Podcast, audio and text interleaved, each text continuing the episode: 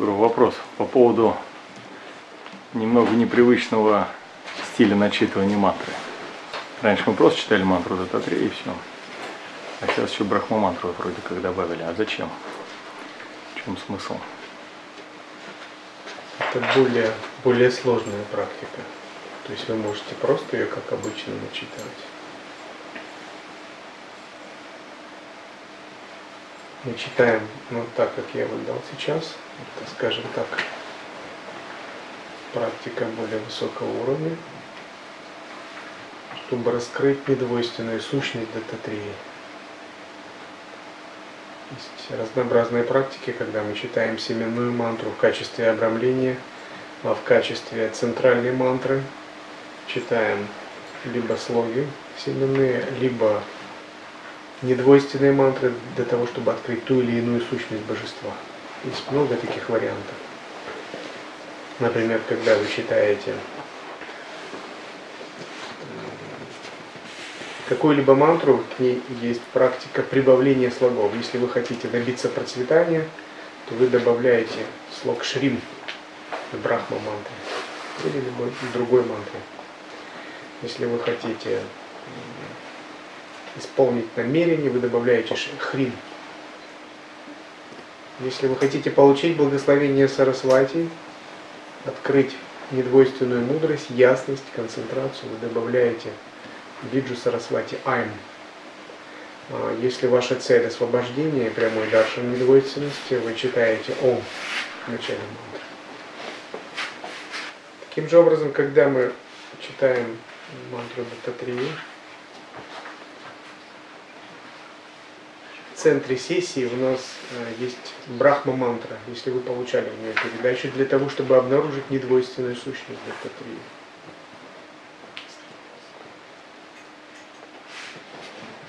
Но если у вас нет передачи в брахма-мантру, у вас есть передача в гуру-мантру, вы читаете гуру-мантру, ту, которую вы получали при инициации духовного имени. Тогда вы выполняете гуру-йогу с Иштадевата Дататрии, воспринимает коренного гуру и Дататрею как одну. Но если у вас нет э, ни передачи в гуру-мантру, э, ни передачи в брахма-мантру, что же вам делать? Вы можете просто читать всю сессию, семенную мантру, либо э, вместо этих в центре сессии читать мантру Ом Намах Шивая.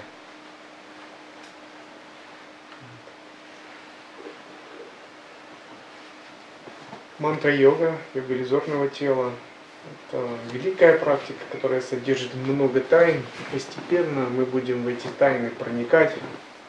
И цель всей э, практики йоги иллюзорного тела – призывание божеств, теургических практик, это пробуждение в своем потоке сознания тонких сил, чтобы самому идти по пути преображения в Иштадевату, в божество.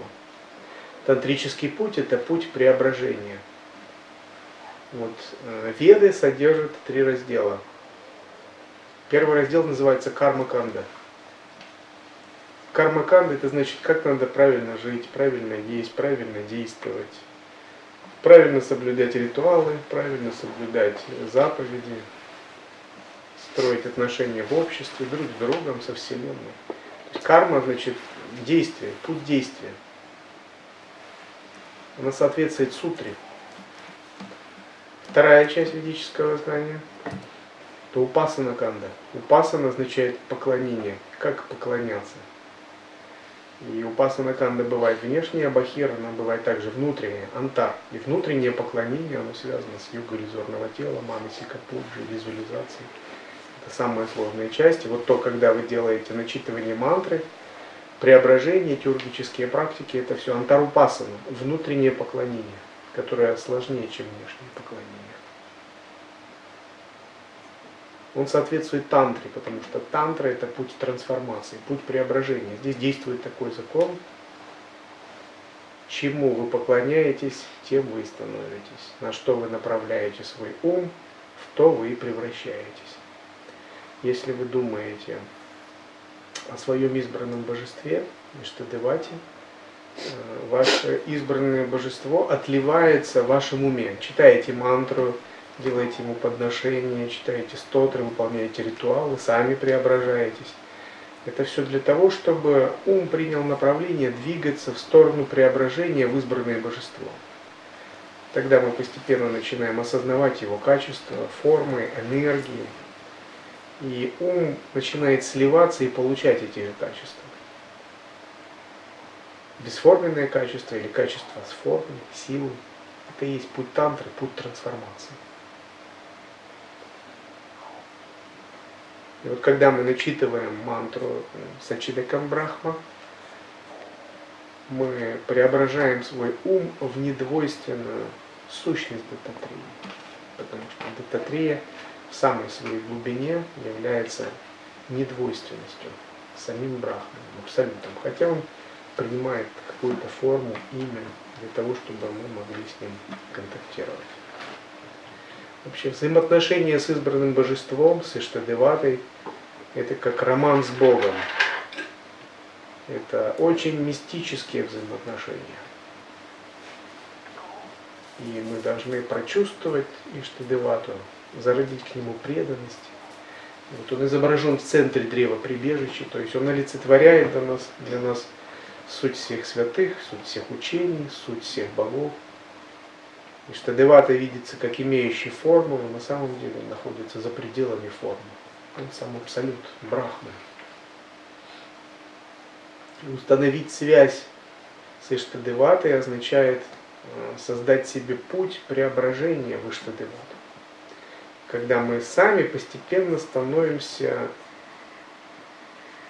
все более и более похожими на Дататрию. Как говорят, если человек длительное время выполняет поклонение какому-либо божеству, он становится сам похожий на это божество. Или если кто выполняет гуру-йогу с каким-либо святым, он сам обретает качество этого святого. Потому что ум уподобляется тому, чему он поклоняется. В этом, на этом построен принцип упасаны. Поскольку Дататрея безграничное существо, бесконечное, вечное, бессмертное, сам Брахман, а мы существа конечные, ограниченные, то такая практика вупасаны, поклонения, антарупасаны, внутреннего поклонения, преображения тантрийской визуализации, вычитывания мантр, освобождает душу от ограничений. Вот в этом смысл.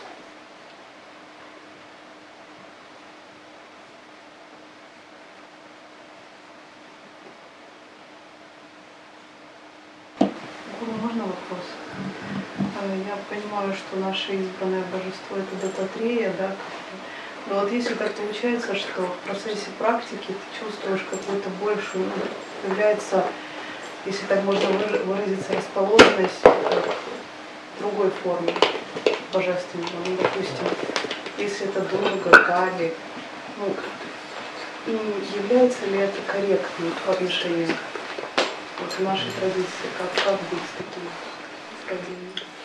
Вы можете почитать их как не отличные от ДТ-3.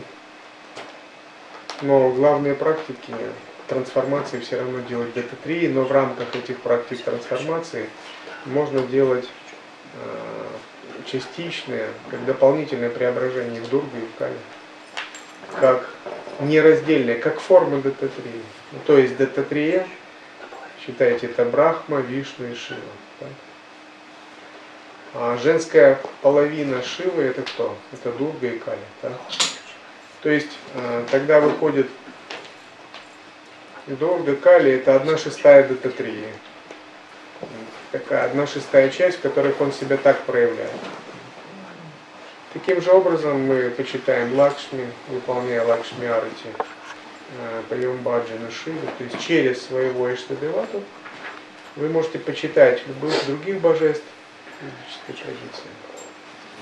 Но он всегда находится в центре, как недвойственный брахма.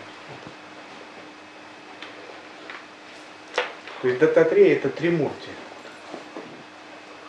Тримурти это три главных божества ведической традиции Брахма, Вишну и Шива.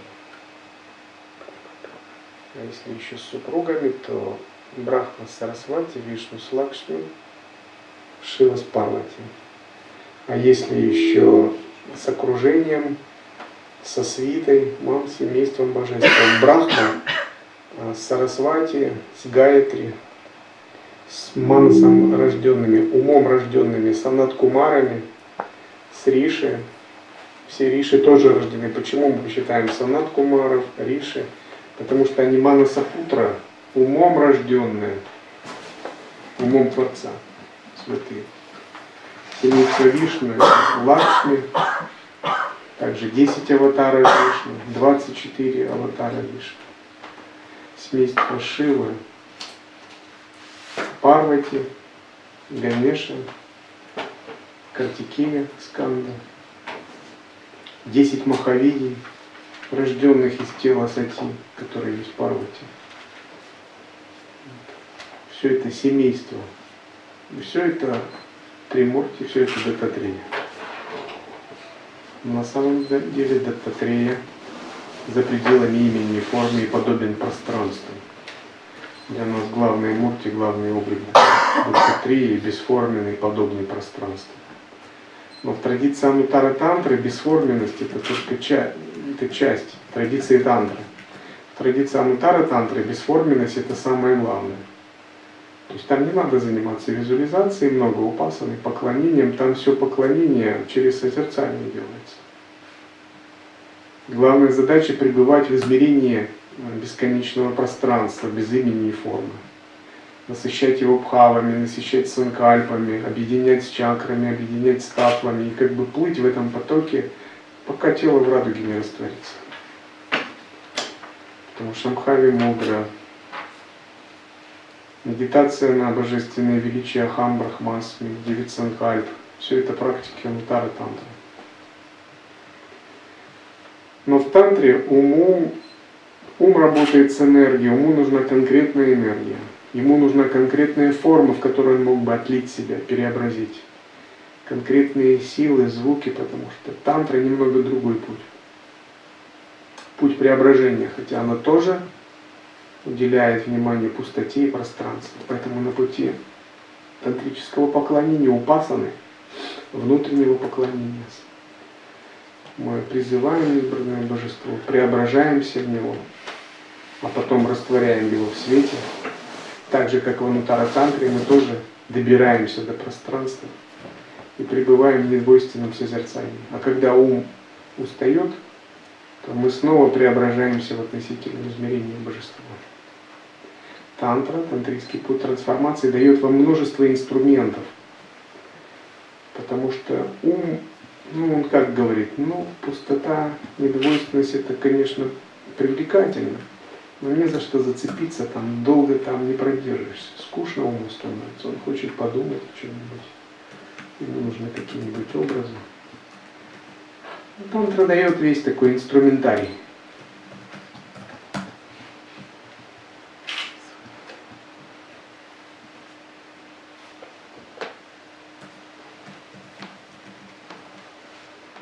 Также очень важно разочарование в сансаре, понимание величия освобождения, преданность Богу, преданность Всевышнему Источнику. Разочарование в сансаре – это признак того, что вы немного размышляли над четырьмя осознанностями. Человек, который не разочаровался в сансаре – ему сложно идти по духовному пути, потому что какие-то главные установки у него не выработаны.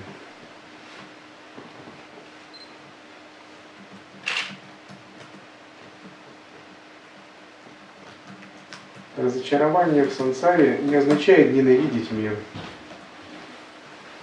Это скорее означает перестать делать на него ставку. И отрешаться без ненависти к нему. Это что-то напоминает покидание детского сада.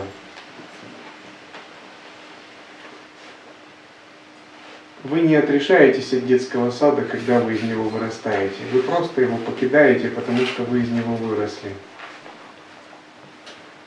И вот пока вам еще интересен детский сад, то духовный путь, он всегда смешивается с привязанностями, какими-то целями. Мы пытаемся всегда идти на двух, ехать на двух лошадях, идти на, сидеть на двух стульях. Причем, заметьте, я не говорю про внешнюю деятельность. Внешне как раз можно успешно даже ехать на двух лошадях. Я говорю про внутреннее. Вот тело может сидеть на двух стульях, а вот ум нет. И в дхарме очень важно внутренняя непривязанность к сансаре. Даже если у вас есть свои обязанности, вы можете их исполнять. Но вот внутри вы не должны делить Бога и Майю. Выбор пути освобождения и пути сансара. Вот если ваш ум не делит, то у вас нет никаких проблем.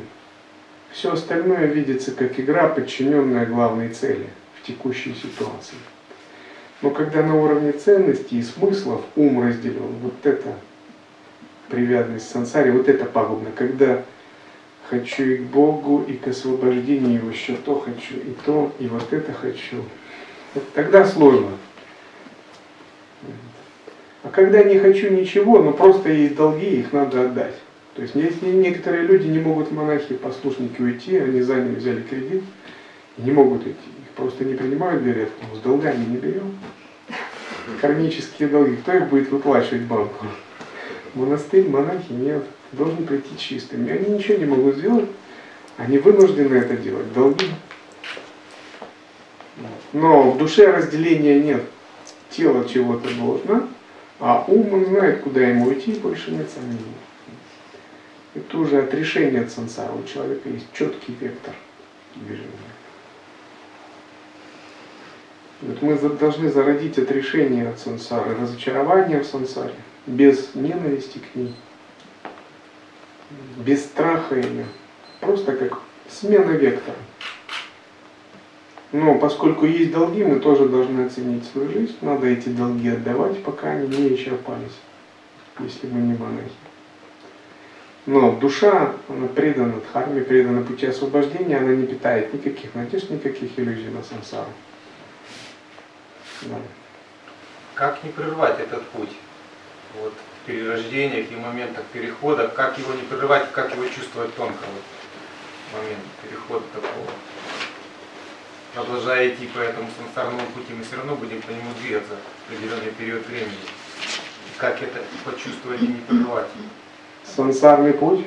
По сансарному пути лучше не идти. Нет, не по сансарному. Мы все равно будем продолжать, потому что, ну, если даже на это пойдет воля, как чувствовать, вот что мы движемся правильно именно, относительно того, вот будет следующая жизнь, допустим, mm-hmm. все хорошо, будет она в человеческом теле, все нормально, но как не, не прорывать вот эту ниточку, которая должна идти э, все равно ровно и туда, куда мы хотим, к растворению, к радужному телу.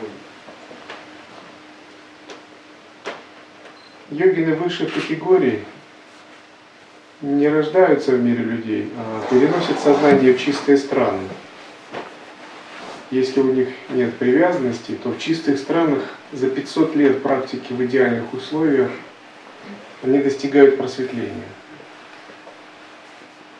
Из чистых стран делают перенос сознания еще выше. Например, чистые страны это уровень Сваргалока, обитель уровня Индры, астральный мир.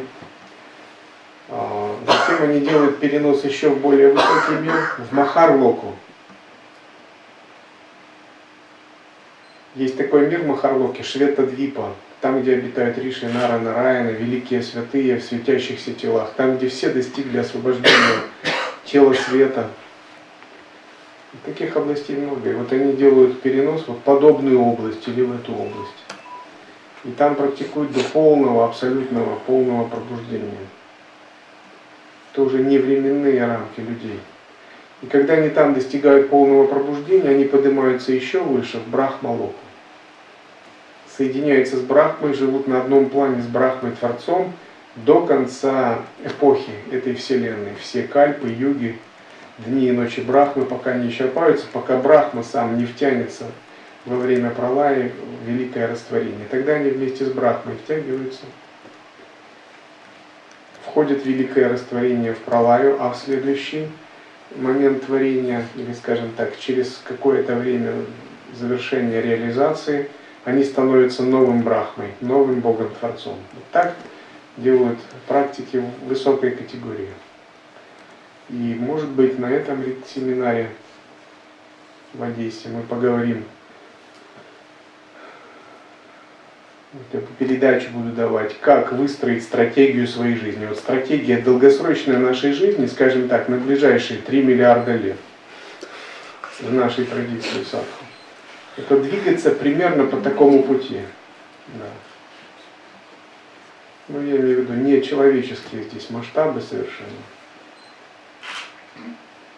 Мир людей, чистая страна. То есть счастливо, хорошо жить как садху в мире людей, долго, например, 200 лет.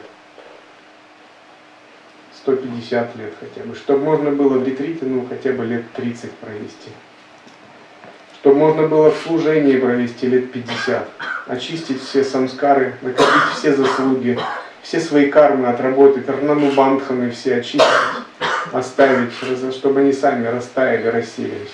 Нужно много времени. Это значит, нужно медитировать на ситхи долгой жизни. Не надо думать, о, побыстрее бы от этой сансары я куда-нибудь на небеса надо иметь способность долго жить, не болеть, быть здоровым, обладать большой энергетикой, большой силой. Для чего? Чтобы выполнять длительно практики. Вот садху после такой долгой жизни, затем переходит в чистое измерение, в чистую страну. И там э, в иллюзорном теле уже, в облике божества, благодаря своим тантрическим практикам, он продолжает духовный путь затем Махарлока и так далее. Вот так движение э, по 16 кала, по 16 стадиям развития сознания. Да, такой вопрос. Где черпать вдохновение, чтобы развиваться по духовному пути, если, например, материальные вещи, да, то какие-то мирские действительно вдохновляют и ну, как-то к чему-то побуждают, к стремлению, а когда духовное, то делаешь потому что надо. Да. Некоторые ситхи черпали вдохновение, э, посещая кладбище.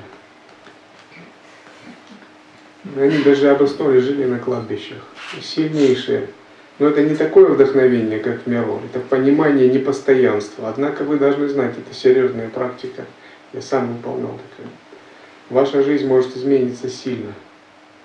Когда вы разочаровываетесь в сансаре, во всех придумках ума, во всех желаниях понимаете, что вы в сансаре ничего не контролируете, кроме своего ума. И всю жизнь вы ничего не можете делать, кроме взращивать веру и преданность Богу. Но есть и другие способы вдохновлять себя. И есть способ вдохновлять себя через чтение текстов, слушание текстов, изучение священных текстов. Этот способ называется сватхьяя. И если у вас есть немного склонность к философии, изучению текстов, вдохновляйте себя так ежедневно, хотя бы по часу в день. Или слушать жизнеописания святых людей. Это сильнейшее вдохновение. Но надо, надо это сделать настоящей садханой, по программе не время от времени. Постепенно вкус к таким тонким вдохновляющим вещам он разовьется, а тенденция вдохновлять себя материальными желаниями, сансарами, она будет